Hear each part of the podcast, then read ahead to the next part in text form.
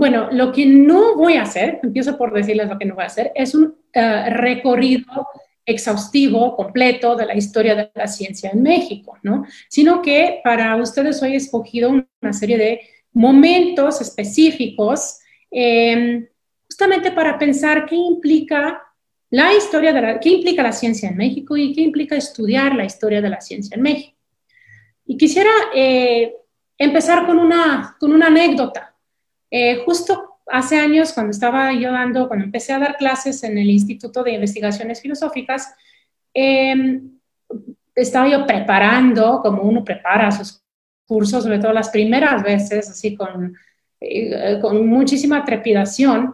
Y, un colega del instituto me, me, preguntó por qué andaba yo tan preocupada por ese curso y, y me, preguntó sobre qué iba a hablar. Yo le dije, bueno, pues sobre la historia de la ciencia en México.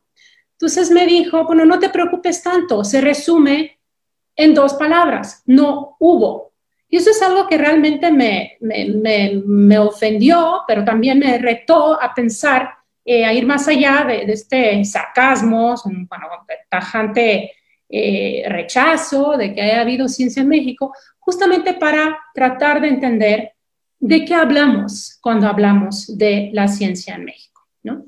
Y eh, pues la razón por la cual este investigador me había, bueno, había dicho que no hay ciencia en México, probablemente tiene que ver con la forma en la cual se cuenta, por lo general, la historia de la ciencia en México, ¿no? Y se, se cuenta desde eh, una perspectiva difusionista, es decir, uh, hay esta eh, idea de que la ciencia empieza en Europa, por lo general, que, en la época, eh, bueno, del siglo VI, XVII, XVIII, empezaba en Europa, en Europa occidental. les pido perdón por los ruidos afuera, eh, ¿no? que empezaba, eh, que, la ciencia empieza allá y que de poco a poco se va diseminando hacia las colonias. Ese modelo ha cambiado un poco, ha cambiado de dirección geográfica, pero se sigue pensando que la ciencia empieza en el norte global, es decir, Estados Unidos, es decir, otra vez Europa Occidental, y se va diseminando por el resto del mundo que está ya a la espera poroso, a la espera de la ciencia. Bueno, en vez de eso, yo propongo hoy pensar justamente cómo circulan los objetos, las personas, las ideas, eh, las cosas, las teorías, las vacunas, si quieren, ¿no? Cómo circulan eh, y justamente para proponer que la circulación se da eh, de los dos lados, pero no solamente eso, la circulación se hace posible en, a través de momentos situados. No es suficiente pensar que algo llega eh, de, Europa a México o de México a Europa eh, sin ningún tipo de cambio, sino que al contrario, el, trayecto, la trayectoria de personas, de objetos, de, teorías, se ve en cada momento configurado eh, por factores locales, por factores situados. Segundo, la historia de la ciencia, y, eso lo, van a ver más en el curso de, de la plática de hoy. La historia de la ciencia en, México asume que hay una cosa que se llama teoría y una cosa que se llama práctica y que hay una tajante oposición entre las dos y que primero eh, surge la teoría y eh, las cosas, los objetos, los instrumentos se hacen justamente para eh, ilustrar, para ejemplificar esa teoría. Bueno, eso no podría estar más incierto.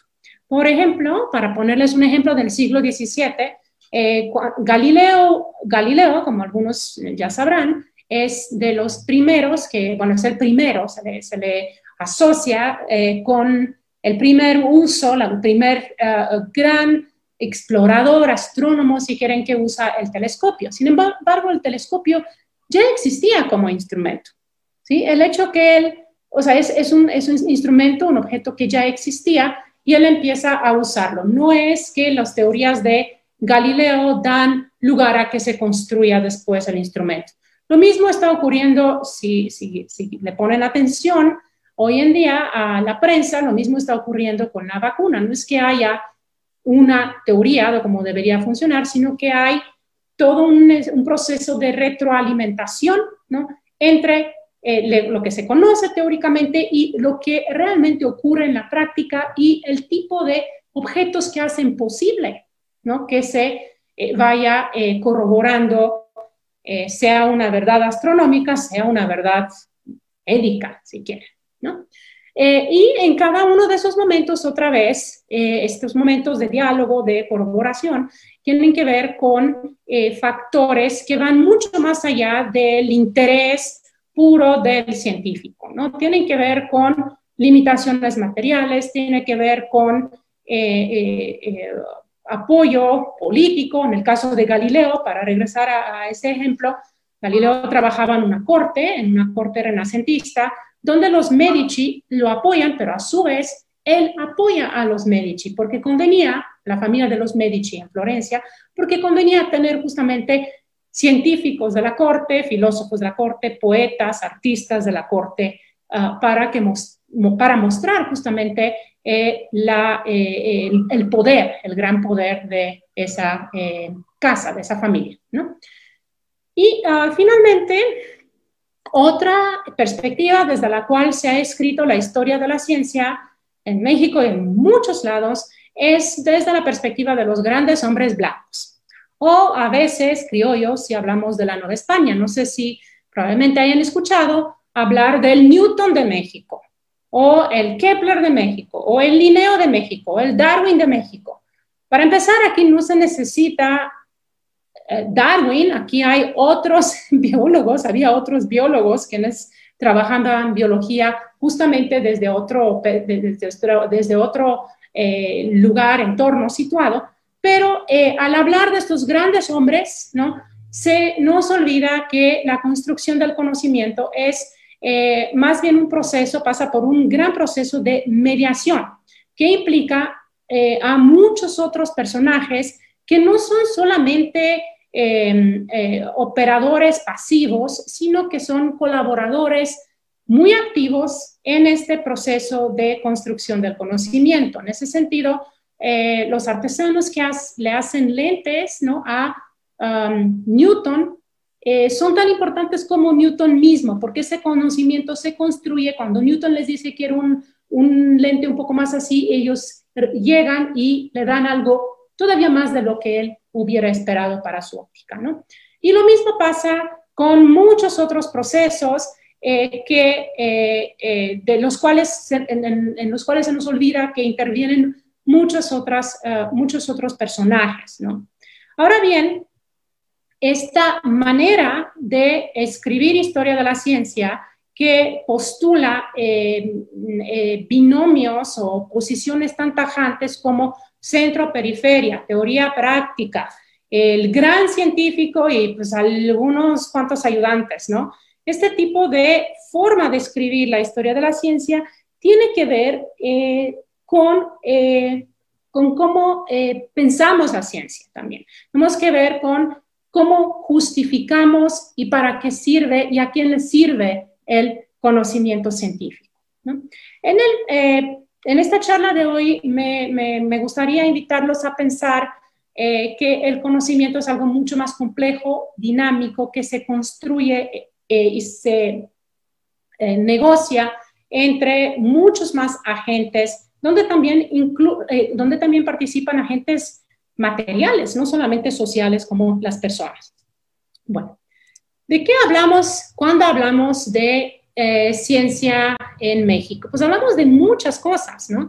En, en, la plática de hoy eh, me voy a enfocar sobre todo en los siglos XVI hasta principios del XVIII por allá. Si tienen interés más adelante podría extenderme más hacia finales del siglo 18 y el siglo XIX, que es básicamente lo que yo conozco. Em, pero hablamos de toda una serie, y, por qué no antes? ¿Por qué no antes? ¿Por qué no la época prehispánica?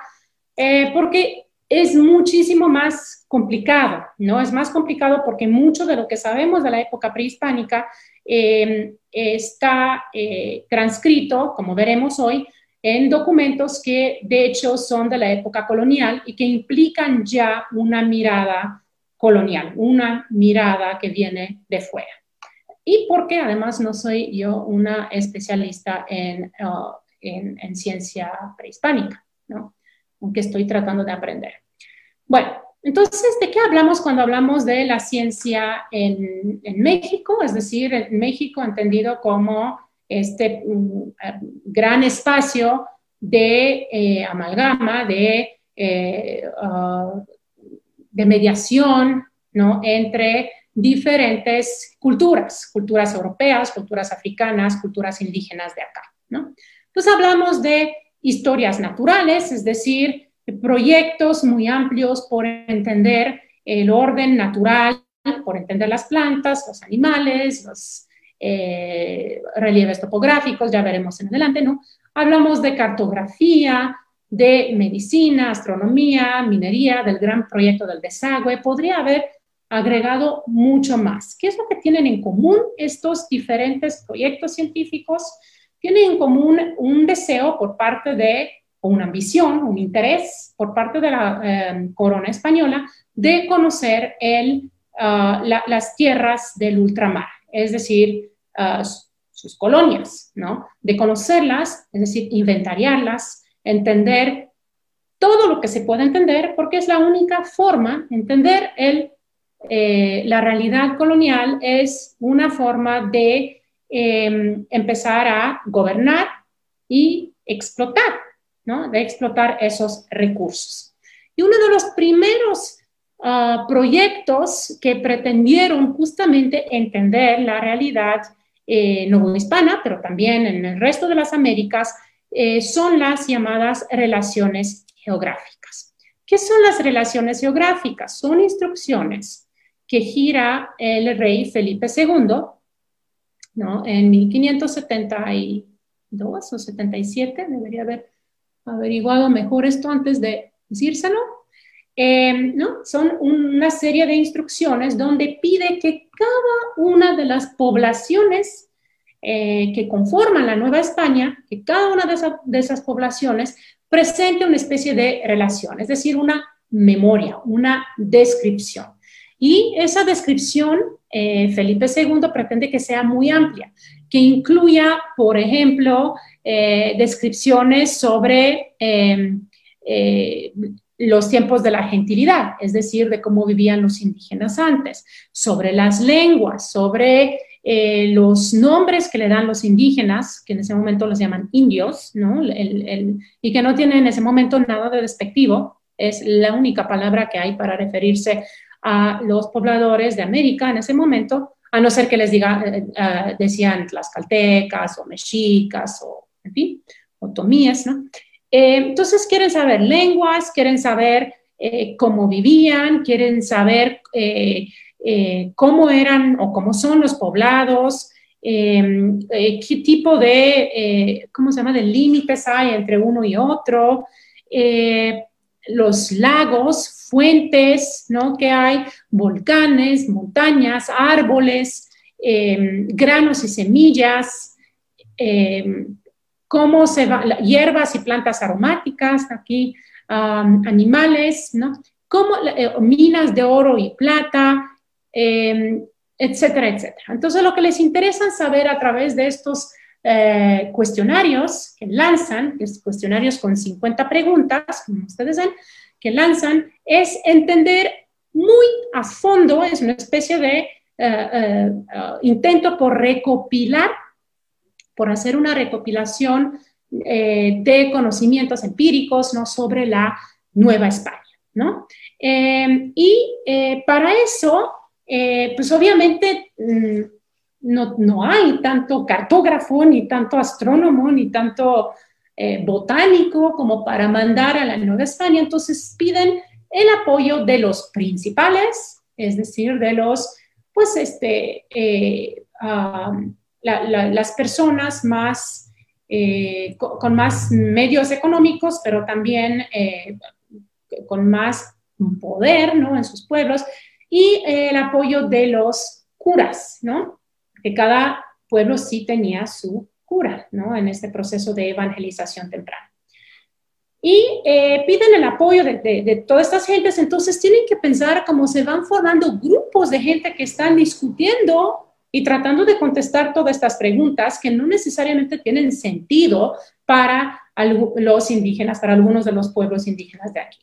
Entonces, ¿cómo es, cómo son las relaciones geográficas que surgen? Lo que, lo que se esperaba el rey ¿no? y sus cartógrafos en la casa de contratación en Sevilla, por ejemplo, donde se entrenaba a los navegantes a hacer cartas, a hacer mapas y, eh, para, para, navegar, ¿no? Eh, lo que esperaban era un poco algo así, ¿no? Algo que nos da el dónde están las fuentes de ríos, dónde están las poblaciones, em, eh, las, los contornos, por ejemplo, de las em, costas, que es muy importante conocerlos, ¿no? Justo para navegar, ¿no? Y bueno, esto es una especie de mapa que ellos tenían en, mente allá en, uh, en Madrid y en Sevilla. En vez de eso, la gran parte de las, de las eh, relaciones geográficas, que consisten, por cierto, en general de una descripción visual y una descripción escrita, ¿no? la gran parte de las descripciones escritas son un poco más así, Sí, entonces eh, son eh, un poco más así. Aquí vemos una población, su río, pero esto no es todo. Fíjense en cómo pueden llegar a ser algunas de estas eh, descripciones visuales. Esta es la ciudad de Cholula y aquí la ven dividida en, en barrios con sus, ah, con sus calles bien delimitadas, ¿no? Aquí tenemos la eh, la gran iglesia ¿no? de, Cholula, de San Gabriel, eh, pero aquí de pronto, en este cuadrado que ustedes ven arriba, hacia la derecha, pues ya vemos una especie de topónimo, ¿sí? es decir, un nombre de la ciudad que aparece con, eh, con glifos, ¿no? Y con una especie de expresión de agua, esta es una expresión de agua, esto representa un río. Es decir, empiezan a intervenir en las descripciones eh, tanto una forma más eh, occidental, ¿no? que tiene que ver con estas divisiones, perspectivas. Aquí tenemos algunos intentos de perspectiva, no, muy, no muy logrados, ¿no? según nuestros criterios actuales o los criterios renacentistas, eh, y al lado de eso empieza, en algunas de estos, eh, estas descripciones visuales hay eh, ah, topónimos en náhuatl, ¿no? O sea, topónimos náhuatl. De hecho, le dicen Tolan Cholula. Tolan es, quiere decir ciudad, ¿no? Es una población, ¿no? En, en náhuatl. Tenemos otras, ¿sí? Por ejemplo, esta de Huastepec, Morelos, pues donde, eh, eh, pues otra vez tenemos algunos de estas representaciones de ríos turbulentos, ¿no? Con sus, aquí con su, uh, pues una especie de río tormentoso acá, pero otra vez tenemos un glifo, es un guaje, Huastepec es la, eh, el, el, cerro del guaje, ¿no? Del árbol del guaje. Y aquí tenemos la iglesia y otra vez estas perspectivas, pues un poco raras, ¿no? Otra vez está, estas descripciones como eh, puntos, como espacios de mediación entre un conocimiento indígena y un conocimiento eh, occidental. Luego tenemos todavía más. Esto es eh, realmente una de estas relaciones extraordinarias de Sempoala, ¿no? donde ah, no sé cuántos de ustedes estén familiarizados con los códices eh, los códices mm, desde antes de la conquista o después de la conquista, ¿no? Pero donde tenemos esta, esta especie de un espacio muy distinto del tipo de espacio a los cuales estamos acostumbrados cuando vemos un mapa. en general, cuando nosotros vemos un mapa, estamos acostumbrados a verlo desde arriba y ya entenderlo cuando piensan en Google Maps. Este es un poco como un mapa como terreno, ¿no? Donde uno se tiene que mover en el mapa, darle la vuelta para entender en dónde se está situando. Y aquí tenemos otra vez esta este, este topónimo, ¿no? Este, este, este tepetl, este cerro, ¿no?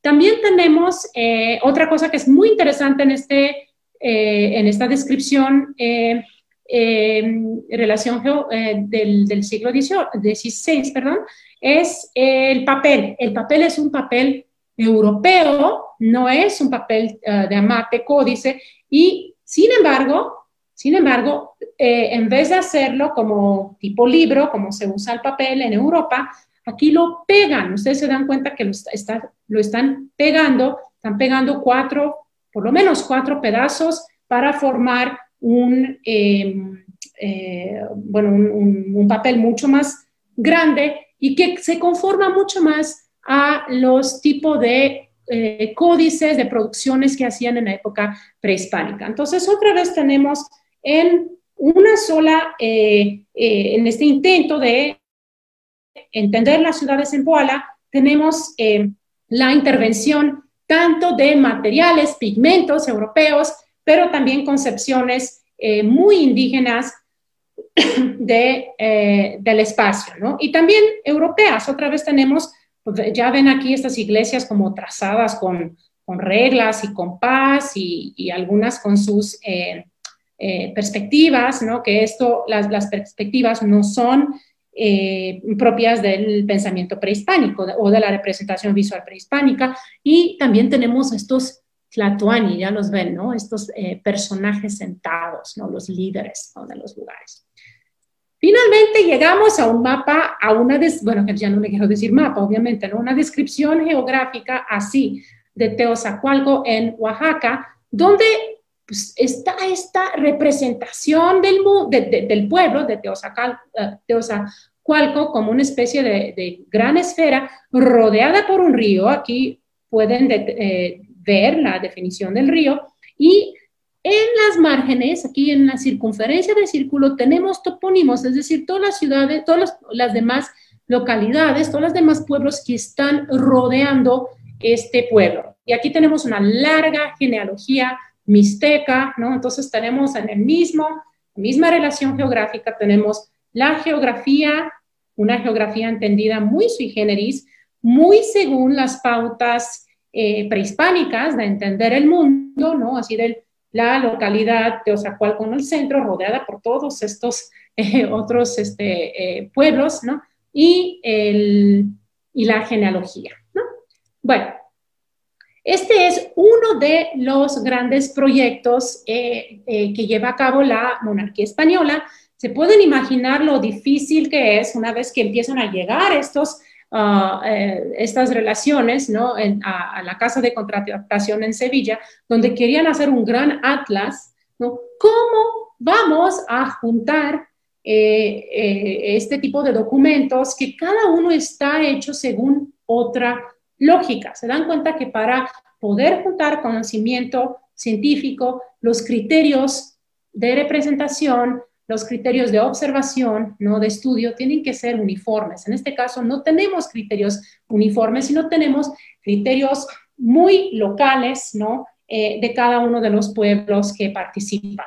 Obviamente, este, no estaban muy conformes los eh, eh, funcionarios del rey, pero hoy en día estamos muy felices de tener este tipo de documentos que nos ayudan a entender, nos ayudan a llegar a cómo pensaban los pueblos prehispánicos, sus espacios, su geografía, sus mundos.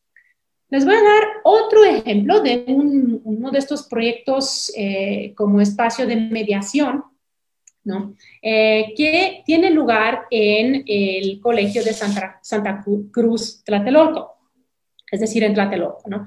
Cuando, cuando van por allá se, se acordarán ¿no? que en el siglo XVI eh, Tlatelolco, la, iglesia ya en Tlatelolco, eh, era un espacio extraordinario eh, de educación y de conocimiento, de producción de conocimientos. Um, es allá donde se, ah, bueno, donde llegaron los, ah, bueno, es la iglesia que construyeron los frailes franciscanos, ¿no? Y tenían una política muy interesante eh, una ambición por educar a los eh, indígenas um, eh, en latín y en español también, y empiezan a hacer grandes, grandes proyectos de conocimiento, de escribir la memoria de los pueblos prehispánicos, por lo menos de, los nahuas, de los mexicas, de los chalcas, ¿no? Y uno de estos grandes proyectos se llama el Códice Florentino, ¿no? Aquí tiene eh, no se está viendo tu presentación. Sí, ya sé, ahora lo estoy poniendo. Perfecto. Sí, o sea, quería darles un respiro. ¿Sí? Eh, sí, entonces, el Códice Florentino es eh, justamente uno de estos grandes proyectos que, que se construyen ¿no? en el en, el Colegio de Santa Cruz de Tlatelolco, ¿no? Y es acá, en, en, por allá de 1578, se acaba de, ah, eh, terminar este libro. Es un libro que es tres grandes volúmenes que consiste de 12 secciones, 12 libritos, ¿no? Bueno, libros si quieren, eh, cada uno enfocado a un aspecto eh, importante del mundo prehispánico, ¿no? Los dioses, la historia política, sus leyes, la conquista, pero lo que me interesa presentarles hoy acá, ¿no? Así para que tenga un poco más de eh, eh, interés científico para gente como ustedes, ¿no? Es el libro undécimo, ¿no? Que es el libro de historia natural. Es decir, es una gran descripción, gran, gran descripción de eh, muchos aspectos eh, de la naturaleza de la Nueva España, sobre todo del centro de México, ¿no? Eh, y entre esto, pues tiene, a ver, vamos a ver, en el libro 11, que es una especie de, es una historia natural. Es decir, es una historia, es, es, una descripción, ¿no? De muchos aspectos de la naturaleza de la Nueva España, sobre todo del centro de México, que incluía animales, plantas, tipos de suelos, piedras preciosas, metales, oficios de los artesanos, ¿no?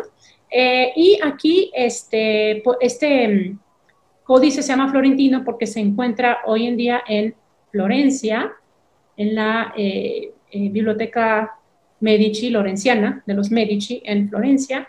Y vamos a ver un poco cómo está compuesto este libro eh, undécimo, ¿no?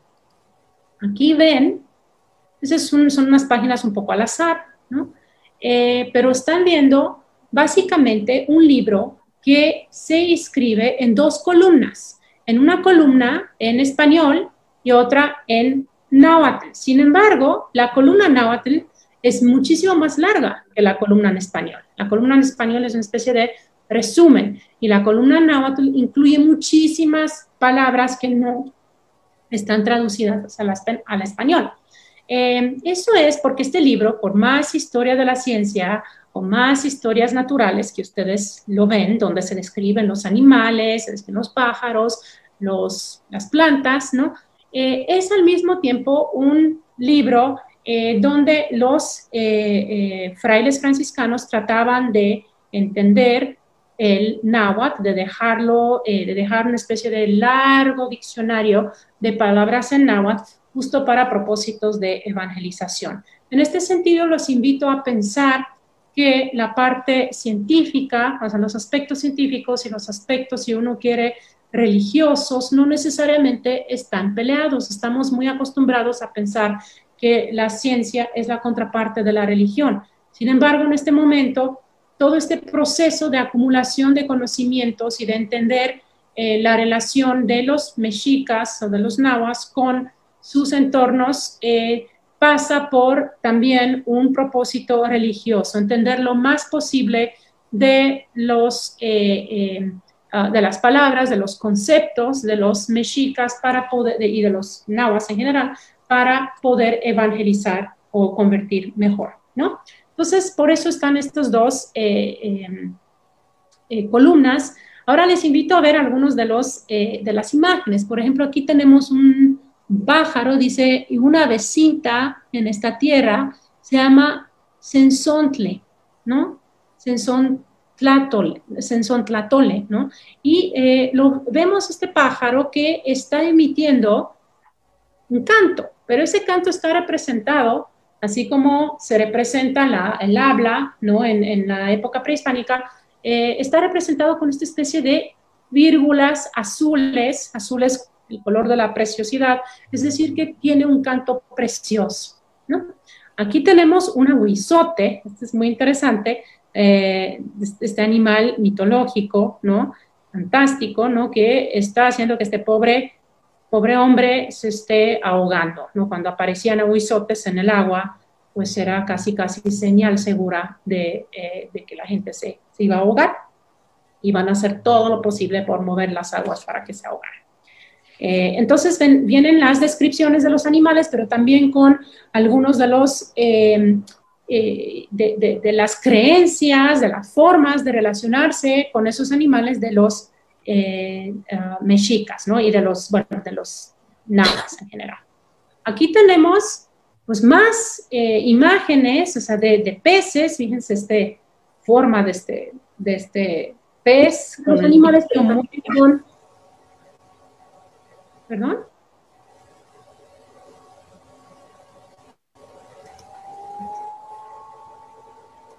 Y eh, aquí tenemos... No, continúa, ¿Perdón? Continúa, no pasa nada. Ok, es que escuché una, una cosa y tenemos aquí eh, más eh, estos eh, peces como nadando en, el agua, pero el agua representada, ¿se acuerdan ya de las relaciones geográficas representadas con estas, estos espirales, ¿no? Y tenemos unos cangrejos y, bueno, otros, otros tipos de, de animales, ¿no? y finalmente quisiera llegar a esto de las, las piedras. Aquí tenemos las piedras preciosas. y ustedes notarán que ya para este, eh, esta parte, hacia final del volumen 11, eh, ya no tenemos imágenes a color. Aquí estaban a color, con azul, con, con, muchos otros colores. Aquí ya no hay imágenes al color. Y eso tiene que ver con el hecho de que en 1576 hay una epidemia terrible en la Nueva España, en, en la Ciudad de México, eh, donde muere muchísima gente y se van cortando los, eh, las, los suministros de eh, pigmento, ¿no? Entonces, como ya no pueden importar pigmentos, ¿sí? ya no, están, este, se, se, cortan estas cadenas de importación y muere mucha de la gente que sabía hacer esos, pigmentos. Entonces, los últimos libros, eh, las últimas partes del libro undécimo eh, no va a ser a color, ¿no? Y tenemos aquí para que vean otra vez cómo se van representando estas eh, imágenes, estas piedras preciosas. Aquí tenemos, por ejemplo, un eh, quetzal chalchihuitl, o sea, tenemos un, un quetzalisli, perdón. tenemos unas plumas de quetzal, una piedra y un isli que es obsidiana, es decir, una piedra azul eh, transparente como la obsidiana, que sería una especie de esmeralda, ¿no? Pero aquí vemos cómo se representan las cosas usando ya muchos de, los métodos prehispánicos de representación de las cosas. Sin embargo, estamos hablando de un libro ya que tiene aspecto europeo. Otra vez, todo esto para volver a invitarlos a pensar que el, um, un libro como un proyecto científico, como es el libro eh, eh, un décimo ¿no? del Códice Florentino, eh, no es sencillamente la imposición de una cultura europea que llega a México y les impone a los indígenas cómo pensar, tampoco es solamente creencias indígenas, sino que es un espacio de mediación, donde el papel viene de Europa, pero los pigmentos, muchos de ellos son locales, y donde las convenciones para representar las cosas eh, son tanto europeos como em, prehispánicos. Aquí tenemos perspectivas que, como les estaba diciendo antes, eh, los eh, nahuas o los pueblos prehispánicos no usaban. Y tenemos esta especie de representación del brillo que vemos mucho en imágenes religiosas, ¿no? ¿no? Pero no en imágenes prehispánicas. Y sin embargo, pues aquí tenemos esta representación de la esmeralda para una especie de rebus, ¿no? Donde tenemos pues una palabra quetzal eh, istli, ¿no? El, ah, obsidiana, ¿no? Estas palabras compuestas, entonces por lo tanto también están construidas eh, las eh, imágenes, ¿no? Como compuestas. Aquí lo mismo, tenemos otra vez, este es un chalchihuitl, que es otro tipo de piedra preciosa.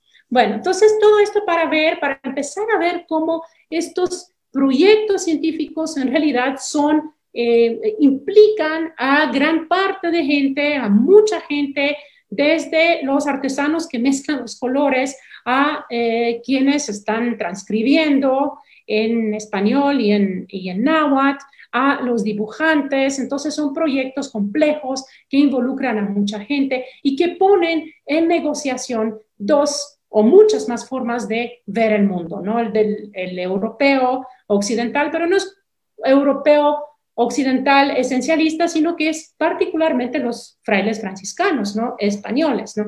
Con los nahuas del centro de México. Y finalmente llego a un último eh, proyecto científico. Ups, no lo quiero acabar, espérense.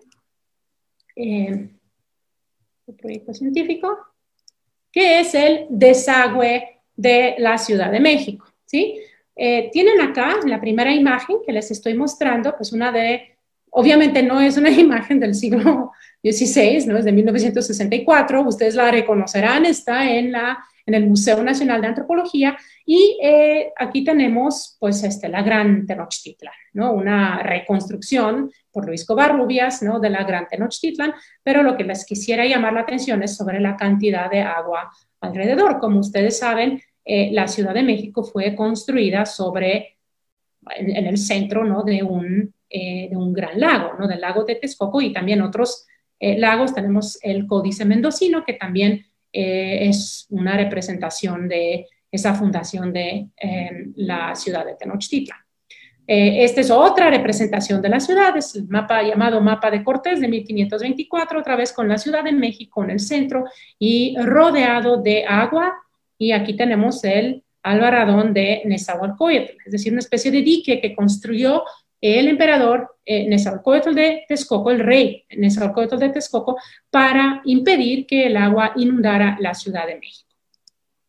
¿Sí? Y esta es un poco una reconstrucción actual de cómo era esa gran Tenochtitlan eh, en el siglo XVI, a principios del siglo XVI. Sí, aquí podrían ubicar cada uno en donde, en donde viven y pensar si viven, hubieran vivido en medio del lago o sobre tierra firme, ¿no? Eh, pero una de las cosas muy importantes que es, eh, hay que pensar, bueno, como sabemos, hoy en día toda esta agua no está o no está visible, ¿no? Eh, y el proceso de desaguar o de combatir, de intentar combatir las inundaciones empieza muy temprano, empieza desde la época prehispánica. No son los españoles quienes empiezan el proceso de desaguar, ¿no? aquí tenemos otra, ilustración súper bonita de la ciudad, pero está volteada. En realidad, este es el norte de este lado y este es el sur, ¿no? Eh, sí, y aquí tenemos el albarradón otra vez de Nezahualcóyotl que impide, por un lado, que se mezclen agua dulce con agua salada, pero también impide las inundaciones. Bueno, eh, los, como dije, los mexicas ya desde épocas prehispánicas eh, aprendieron a manejar la tecnología, a entender científicamente el curso de las estaciones justamente para defenderse contra el agua, pero ellos no tenían tanto problema. Eh, desde en, la cosmología eh, mexica, ¿no? esta especie de vivir con el agua no era tan complicado como lo fue cuando llegan los españoles. ¿Por qué? Porque hay otro régimen de propiedad. Cuando llegan los españoles, quieren tener tierra firme y también quieren tener áreas de pastoreo para los animales. No les conviene que cada rato el lago se llene y se vuelva a secar un poco y otra vez se llena y se vuelva a secar. Entonces son justamente los españoles cuando llegan que empiezan a tratar en serio de desaguar eh, la, ciudad, ¿no? de desaguar el lago y a construir estos programas de desagüe. Sin embargo, ignoran y ahí, aquí vemos qué pasa en un proyecto científico donde se ignora la posición del otro. Lo demás vimos cómo se, cómo se van construyendo juntos. Aquí se ignora el, conocimiento mexica ¿no? eh, del funcionamiento de la ciudad y de, las aguas y de los lagos. ¿no? Se ignora, entonces empiezan a construir una arquitectura como este tajo de Nochistongo, ¿no? Eh, que se construyen como dice 1607, ¿no? Eh, que usa arquitectura europea, sobre todo holandesa. Los holandeses, como ustedes saben, viven también debajo del agua, entonces eh, la monarquía española manda ingenieros holandeses a resolver el problema del agua y de las inundaciones en la Ciudad de México. El problema de las inundaciones no lo logran resolver. a lo largo de la colonia hay grandes inundaciones en la Ciudad de México, como la de 1629, ¿no?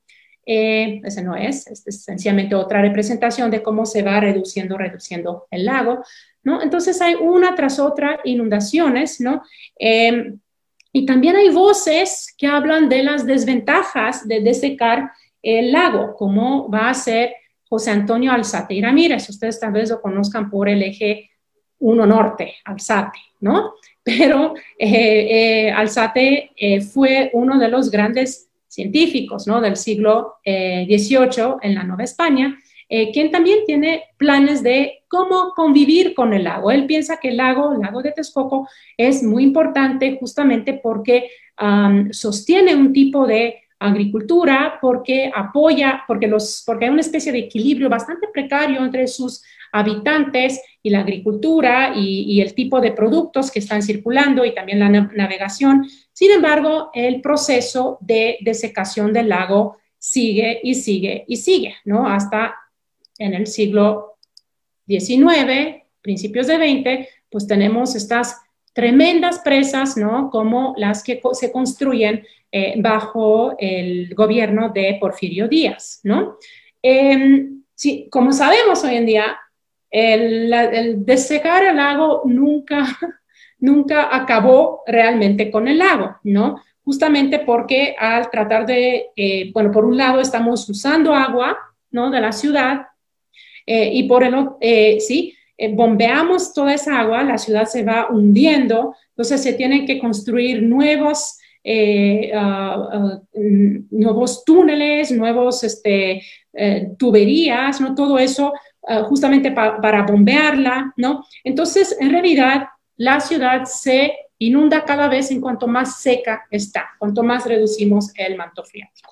Entonces, bueno, eso no es para acabar con un tono muy eh, pesimista, ¿no? sino sencillamente para invitarnos a pensar eh, qué aprendemos eh, de estudiar diferentes tipos de proyectos científicos complejos, ¿sí? Cómo han sido esas relaciones geográficas, cómo, fue el códice florentino, cómo es eh, también la, el desagüe. Hoy en día probablemente hablaremos de la vacuna eh, contra el COVID, ¿no? Pero lo que sí es muy importante tomar en cuenta es justamente cómo se van negociando diferentes tipos de conocimientos, cómo se sitúan esos conocimientos, las voces y las experiencias de quién cuentan y cómo cuentan, de qué manera toda una serie de factores políticos, económicos, eh, cosmológicos o cosmogónicos, si quieren, cómo entendemos la, relación con el mundo, con el origen de los mundos, con lo que nos rodea,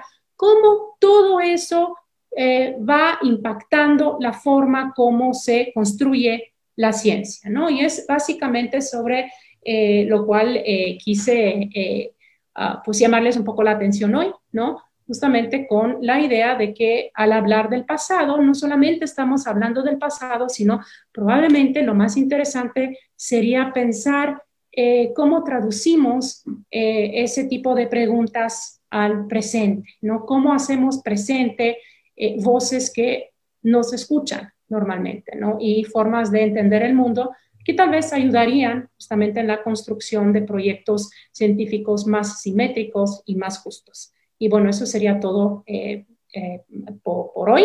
Y les agradezco y también pido mil disculpas por, por todos los este, bueno, infortunios técnicos que padecí hoy. Y bueno, muchas gracias. pues muchas gracias a ti, eh, Miruna, por, por habernos compartido esto. Creo que es bastante interesante y creo que va cerrando algunas de las interrogantes que habíamos tenido en las sesiones anteriores.